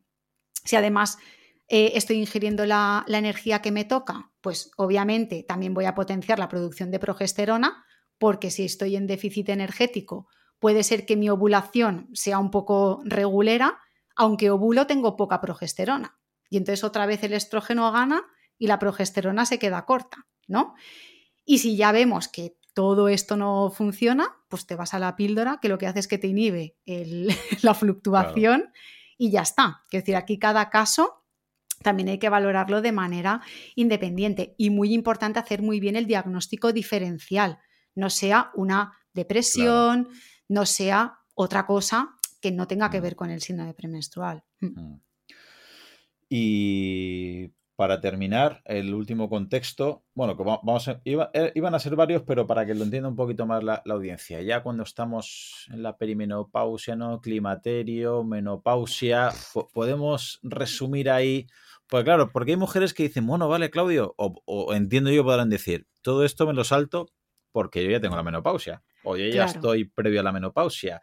Aquí nada que ver. De lo que hemos dicho, aplicarían tres cosas. Ahí, está. yo sé que esto es para otro podcast. Y, como va a ser difícil engañarte otra vez para que vengas por aquí, aunque ya te tiro, te tiro los trastos para que vuelvas en un futuro a, hablar de la menopausia de manera más, más tranquila, así grosso modo, te, ¿nos podrías decir algo para aquellas mujeres que estén ya cerca de o ya en menopausia, qué cuatro o cinco cosas, por lo menos lo más importante, ¿no? Que, hagan ese enfoque para mejorar su calidad de vida? Vale, a ver, es lo que hemos dicho, ¿no? O sea, cuando hablamos de ciclo, hablamos de, de, todo este ambiente hormonal que también va a ir cambiando conforme te vas acercando a la menopausia. ¿no? Por eso toda esta etapa climatérica, ¿no? En la que todavía tienes ciclos, pero los ciclos ya no son como cuando tenía 20 años o cuando tenía 30, ¿no? Aquí ya empieza a ver cómo eh, el ambiente hormonal va cambiando. ¿Qué pasa? Que ese ovario cada vez va a tener menos folículos. Si tengo menos folículos, lo que, voy a, lo que va a empezar es que el ambiente hormonal también va a cambiar. Igual de repente ovulo, de repente no ovulo. El caso es que si ya estás instaurada en la menopausia, lo, lo más importante, lo más llamativo, que no lo único, ¿vale? Que esto también ahora hay como, como una especie de cambio de paradigma, ¿no? Siempre nos centramos en el estrógeno porque es muy importante, pero piensa que en la menopausia también hay muchos cambios en lo que es tu vida, ¿no? Igual dejas de trabajar, tus hijos ya no están en casa, es como que te sientes en un momento de la vida que dices, ostras, de repente soy vieja y socialmente ser vieja es algo mm, negativo, ¿vale? Que no debería. Entonces, aparte de toda esta parte social y todo esto que no nos ayuda a las mujeres en el envejecimiento, lo que hay es un cambio hormonal por los estrógenos y un cambio también a nivel de composición corporal. Entonces, esto se lleva muy mal con esta edad porque lo primero que te pasa que es que engordas, engordas de la barriga, este no es mi cuerpo y yo quiero volverme a meter en la talla del pantalón que yo tenía con 30. Entonces tienes que hacer una adaptación a la nueva situación. O sea, es como, como cuando de repente eres adolescente y te sale, ¿no? Y te crece la nariz, las mm. orejas y vas así como un poco que parece que estás desgarbado. Pues es como otra transición eh, totalmente diferente. Entonces, si tuviera que decirle mm, dos o tres cosas a estas mujeres, primero sería, es una etapa en la que puedes tú elegir mm, ser una desgraciada mm. o darle la vuelta como una oportunidad de hacer cosas diferentes que hasta ahora no has podido hacer, porque también puede ser que tengas más tiempo para ti, porque no tienes que estar cuidando a 700 personas a tu alrededor. Segundo, entrena fuerza, porque el hipoestrogenismo mm, va a estar ahí y necesitas músculo y un hueso potente para no hacer eh, de repente una fractura. Y luego te diría pues que obviamente la alimentación la adecues, no dejes la proteína de lado, que esto es otro de los errores que cometemos, y que, y que abraces esta etapa como puedas. Yo estoy ahí ya cerca. Y, ya estoy como mentalizando. Y que si es necesario, la, imagino yo, ¿no? Que la terapia hormonal es una alternativa hoy en día que antes se demonizaba y parecía algo, ¿no? Si el estrógeno cae a cero, quizás es una buena alternativa para lo que decías, por tu salud. Claro, Habrá que ver qué sintomatología, porque imagínate que tú eres una persona que cada tres minutos tiene sofocos. Ostras, pues es que aquí, por mucho que yo te diga, abraza la menopausia, mm, lo que te dan ganas es de mandarme lejos, ¿no? Entonces, claro, cada menopausia va a ser diferente. Sí que es verdad que se relaciona cómo has vivido tú eh, tu vida fértil, cómo han sido esos ciclos, ese ambiente hormonal, a cómo te va a venir la menopausia. Entonces, si tus ciclos han sido saludables, que tú has mantenido un buen estilo de vida, puede ser que llegue la menopausia y digas, ostras, pues tampoco me estoy enterando mucho. Entonces, cada menopausia va a ser un mundo. Yo tampoco soy especialista en menopausia, ¿vale? Sino que también ahora estoy como leyendo un poco más porque me está como afectando más esta, esta etapa previa. Pero lo que sí que veo es como que hay un estrógenocentrismo hmm. y aparte está todo este estigma ¿no? Que, rodea la vejez, el que ya dejas de ser, no sé, como que ya no sirves, ¿no? Y digo, pues si es que el hombre es todo lo contrario, el hombre es maduro, experto, mm. Y tú de repente eres una vieja que ya no vale para nada, perdona, de eso nada. Entonces, pues sí. La terapia hormonal, pues para quien la necesite, como la píldora, como cualquier otro medicamento, tratamiento. Mm. Ah, supongo que tampoco tiene respuesta, pero más o menos a qué edad es una media donde las mujeres empiezan a, ya entrar en, esta fase? Pues esto también depende. Se supone que eh, o sea, la perimenopausia puede empezar incluso a los 35 años. Es decir, que eso igual a los 40. Mm. O sea, si ya tienes 40, aquí seguramente ya estás más cerca, ¿no? Obviamente. No es un periodo. Es más, o sea, está más dado por la sintomatología que no mm. realmente por, por una edad concreta. Obviamente luego hay estadísticas, ¿no? La, menopausia suele venir a los 52, 51 en España. Hay otras zonas donde viene antes y otras donde, donde va después, pero no es tanto una edad, sino que ya empieza como tu ciclo a alargarse, a cortarse. Por ejemplo, en mi caso está empezando a los 41 y hay gente que con 35 ya está notando cambios. O gente que con 45 dice, pues yo estoy tan tranquila y no lo sé. Entonces no es tanto por edad, sino por esa evolución tuya propia de, tu ciclo y de tu, bueno, eso está programado genéticamente de alguna manera. O sea que incluso para mm, llegar bien a esa menopausia, lo que has dicho, es importante en tu vida fértil haberte cuidado, haber hecho las cosas bien hasta donde esté en tus manos, porque hay cosas genéticas. Claro. Pero por eso era la entrevista de hoy, que la, que la mm. gente mm, conociera la, importancia. Obviamente, eh, a nivel femenino, creo que no hay que dar explicaciones de la importancia y repito, que a nivel masculino, yo en la aplicación, yo tengo una aplicación para saber el ciclo menstrual de mi mujer. En sí. E, ella no lo tiene porque lo tengo yo. ah, muy bien. ¿Y, te acierta? la verdad es que no acierta siempre. A veces ah. ya me atrevo a decir que viendo el comportamiento y viendo cosas de mi mm. mujer, hay momentos que ya ves situaciones y contextos que es un poquito lo que decía que no era para criticar ni para demonizar, es todo lo contrario, es claro. para que, primero, mm, los hombres conozcamos lo que sucede en la fisiología femenina y las mm. propias mujeres se conozcan que a lo mejor un pensamiento, una actitud, un comportamiento, una manera de comer, una manera de pensar, un descanso, puede estar no justificado, pero sí mm, mm, está apoyado en un ambiente hormonal X o en un ambiente hormonal Y, que me parece por lo menos justo que se conozca, ¿no? Que, vale, pues mira, estoy pensando esto, por qué casualidad que cuando me viene esta situación es justo en una fase que estoy aquí, en el premenstrual, en dos días antes del manchado, en mi fase lútea, pues a lo mejor pueden entender y el día que van a tomar una mala decisión y van a mandar al carajo algo, dice, bueno, pues no da la casualidad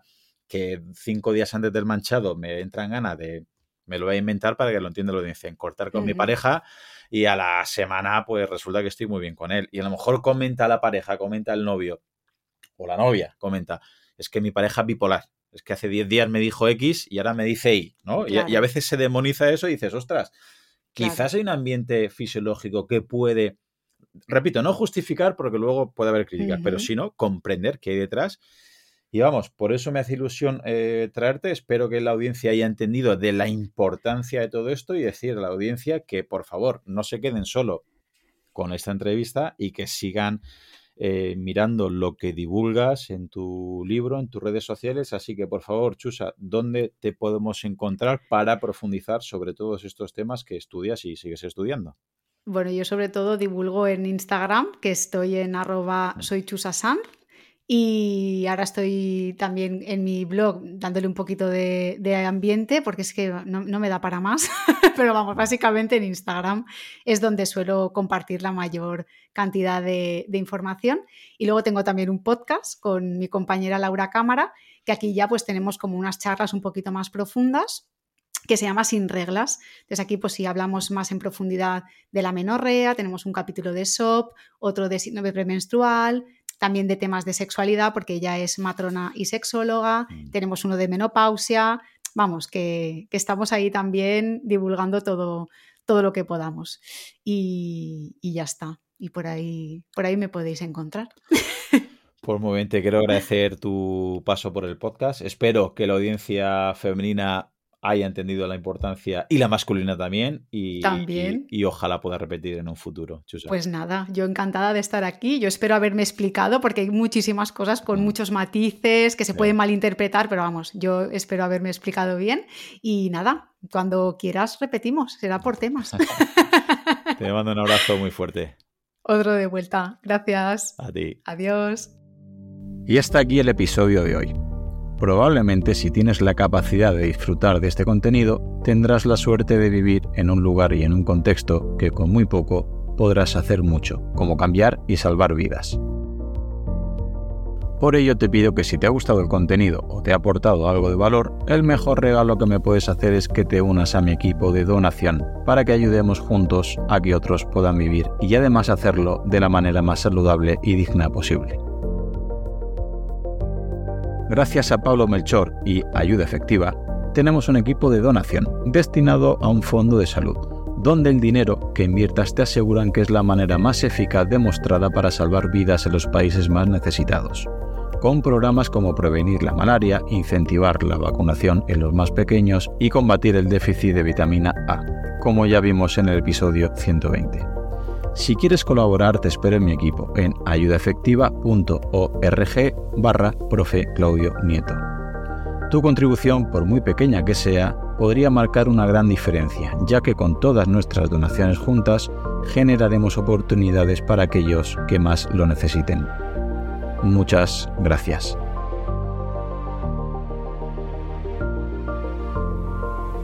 Hola, soy Dafne Wegebe y soy amante de las investigaciones de crimen real. Existe una pasión especial de seguir el paso a paso que los especialistas en la rama forense de la criminología siguen para resolver cada uno de los casos en los que trabajan.